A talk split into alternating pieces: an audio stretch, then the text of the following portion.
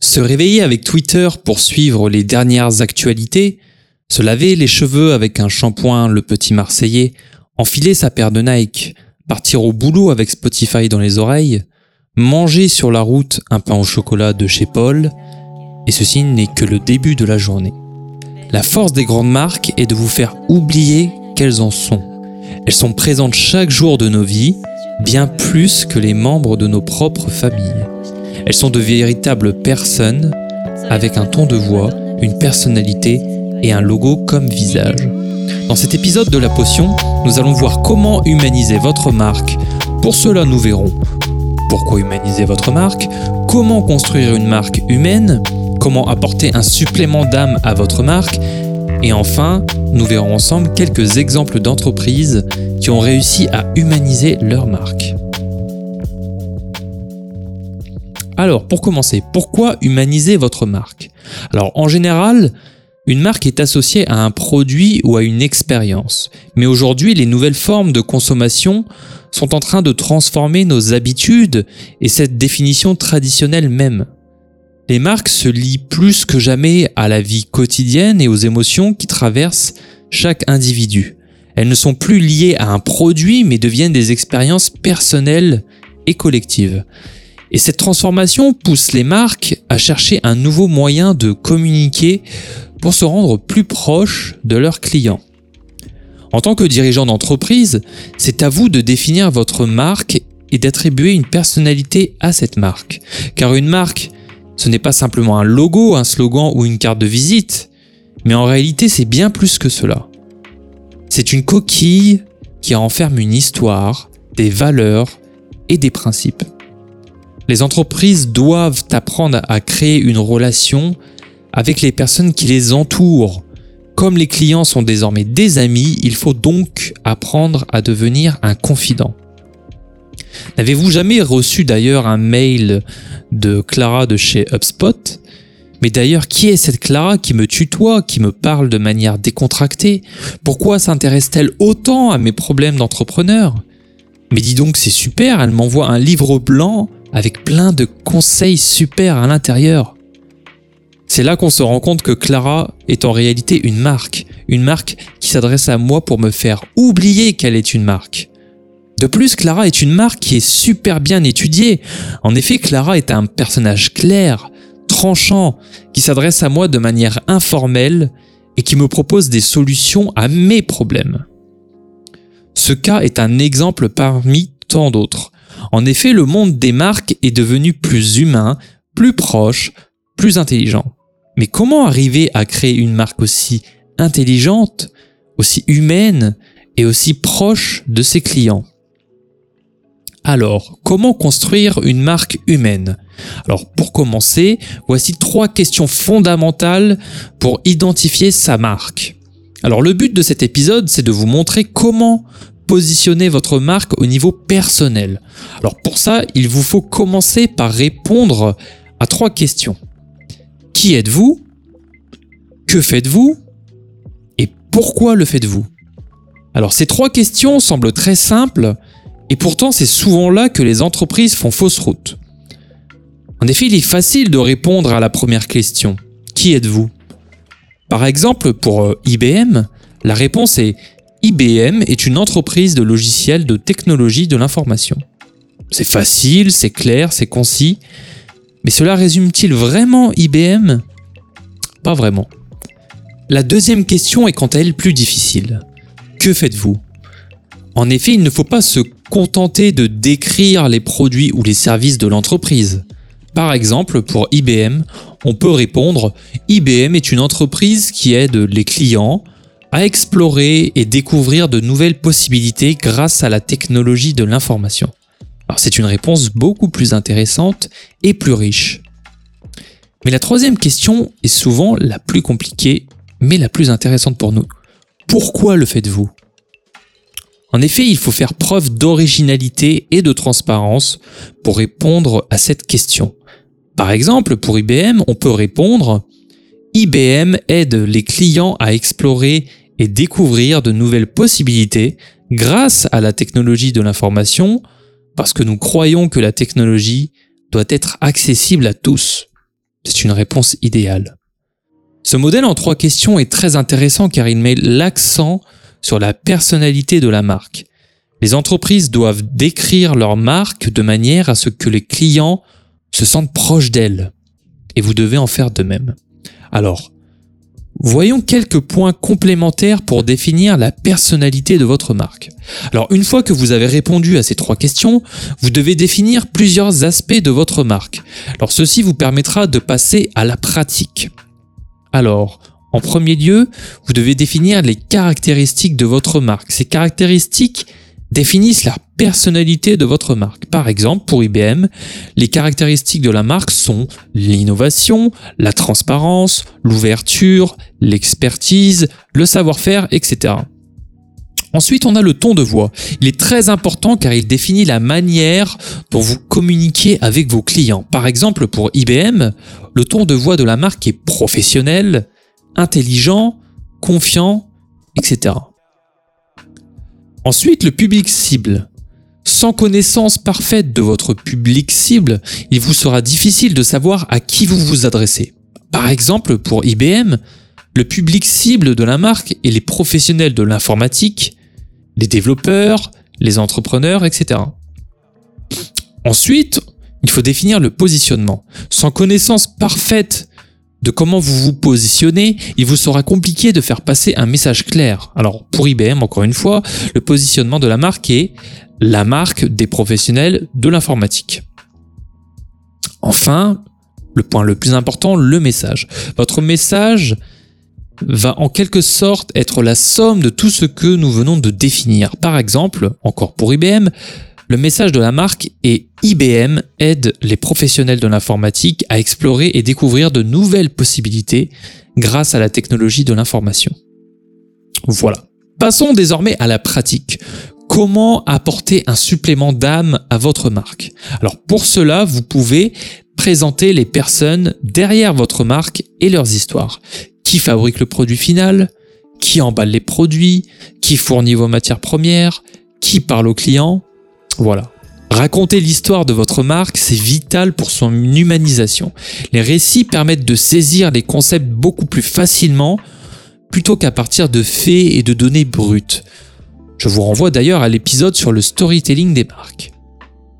Une histoire convaincante est bien plus mémorable qu'une liste de réalisations ou de fonctionnalités. Il existe de nombreuses façons de raconter la vôtre d'ailleurs.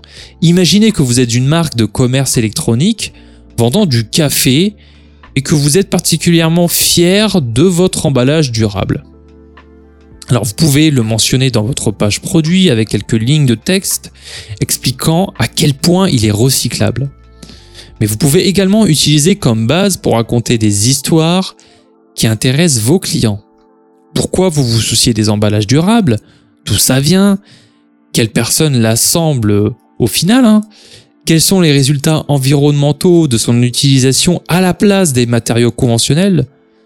Il en va de même pour le café lui-même. D'où viennent les grains? Si vous les avez achetés auprès d'un collectif agricole au Brésil, partagez des photos et des histoires sur la façon dont le commerce avec eux profite à chaque partie.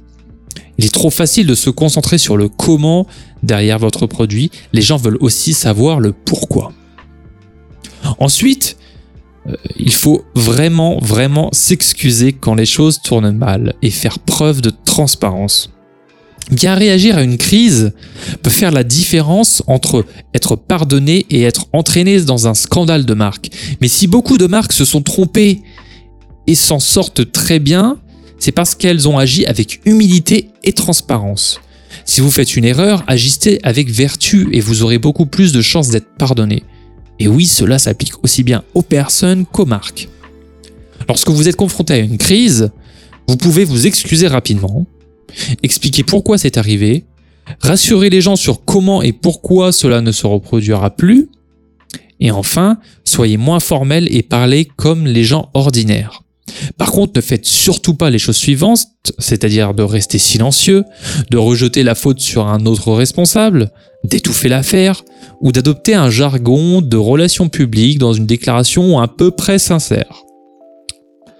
Voilà.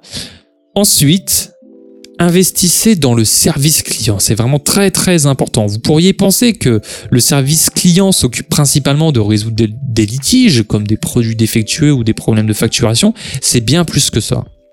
Être proactif avec votre service client peut vous permettre de transformer certains d'entre eux en défenseurs de la marque, ou j'aime à les appeler aussi les avocats de la marque ou les évangélistes de la marque. C'est pourquoi il faut la peine d'investir dans ce service client. Il n'y a rien de plus précieux que de tels clients. Alors voici un exemple. Si vous vendez un logiciel, vous risquez de tomber dans les pièges de trop vous concentrer sur les aspects techniques. Le contenu de votre centre d'assistance, d'ailleurs, regorge de guides avec des captures d'écran, des informations utiles, mais elles sont un peu sèches. Vous devez vous rappeler que ce sont des gens qui utilisent votre produit et c'est une excellente occasion d'établir une connexion avec eux. Vous pouvez créer des guides vidéo par exemple qui en plus de venir en aide à vos clients vous permettront de mettre des visages sur votre marque. Dans nos relations de plus en plus désincarnées, il est vraiment essentiel de remettre de l'humain au centre. Vos clients doivent sentir qu'il y a de vraies personnes derrière votre entreprise. Sinon, comment pouvez-vous humaniser votre service client? Bah voilà, autant aussi tentant que ça puisse être de tout automatiser, vous ne pouvez pas déléguer chaque interaction à un chatbot ou à une bibliothèque de modèles. Avoir une ligne téléphonique occupée par des êtres humains, c'est une solution. Vous pouvez aussi nommer des personnes qui répondent à vos emails d'assistance personnellement. Vous pouvez encore mieux envoyer des messages vidéo ou des explications vidéo via Loom. Et vous pouvez aussi écrire des notes personnalisées à la main lorsque vous envoyez des choses par la poste. Ça, c'est terriblement efficace. Voilà, les opportunités de ravir vos clients, de les fidéliser plus longtemps et de déclencher une chaîne de bouche à oreille sont vraiment infinies. Enfin, euh, faisons une petite étude de cas sur l'humanisation de la marque.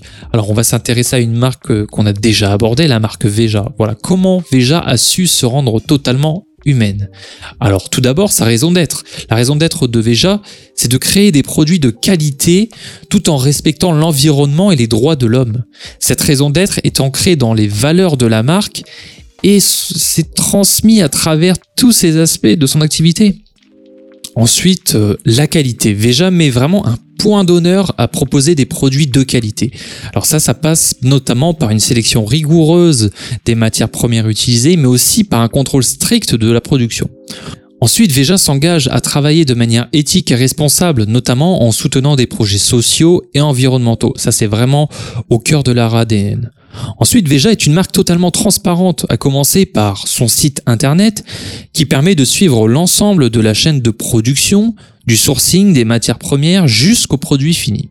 Ensuite, le ton de voix de Veja est à la fois authentique et positif. La pédagogie est au cœur de la communication de la marque afin de sensibiliser le plus grand nombre à ses valeurs.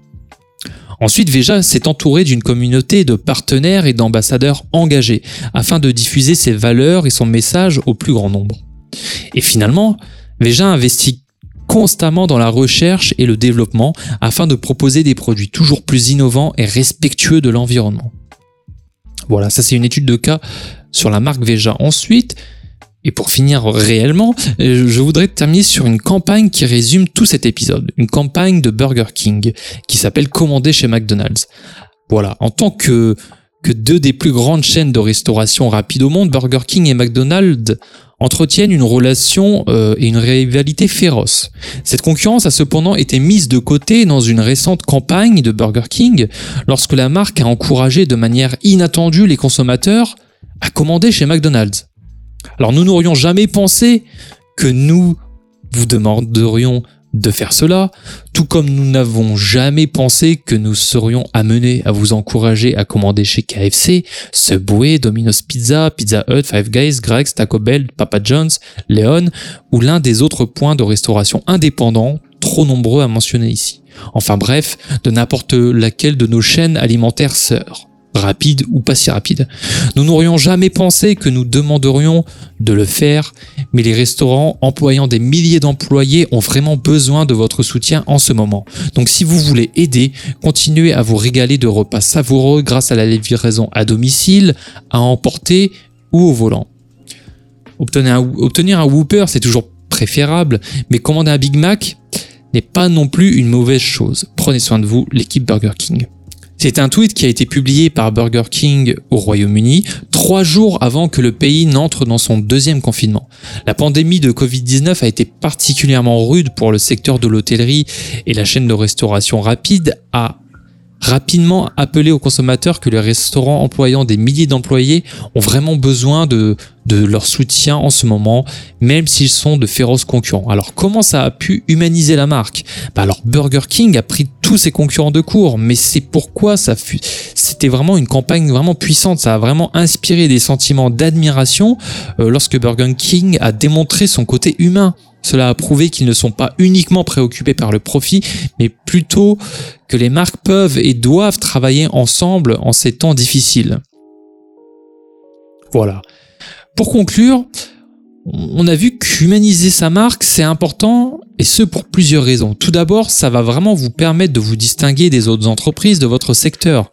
En étant plus humain, vous montrez que vous êtes une entreprise qui se soucie de ses clients et qui est prête à offrir une expérience unique. De plus, ça vous permet aussi de construire une relation plus solide avec vos clients, ce qui peut se traduire par une meilleure fidélité à long terme. En général, une marque est associée à un produit ou à une expérience. Mais aujourd'hui, les nouvelles formes de consommation sont en train de transformer nos habitudes et cette définition traditionnelle même. Les marques se lient plus que jamais à la vie quotidienne et aux émotions qui traversent chaque individu. Elles ne sont plus liées par un produit, mais deviennent des expériences personnelles et collectives.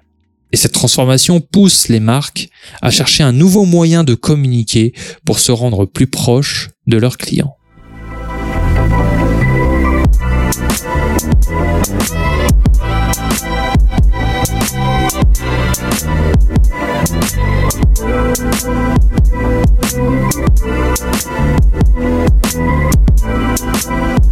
フフフフ。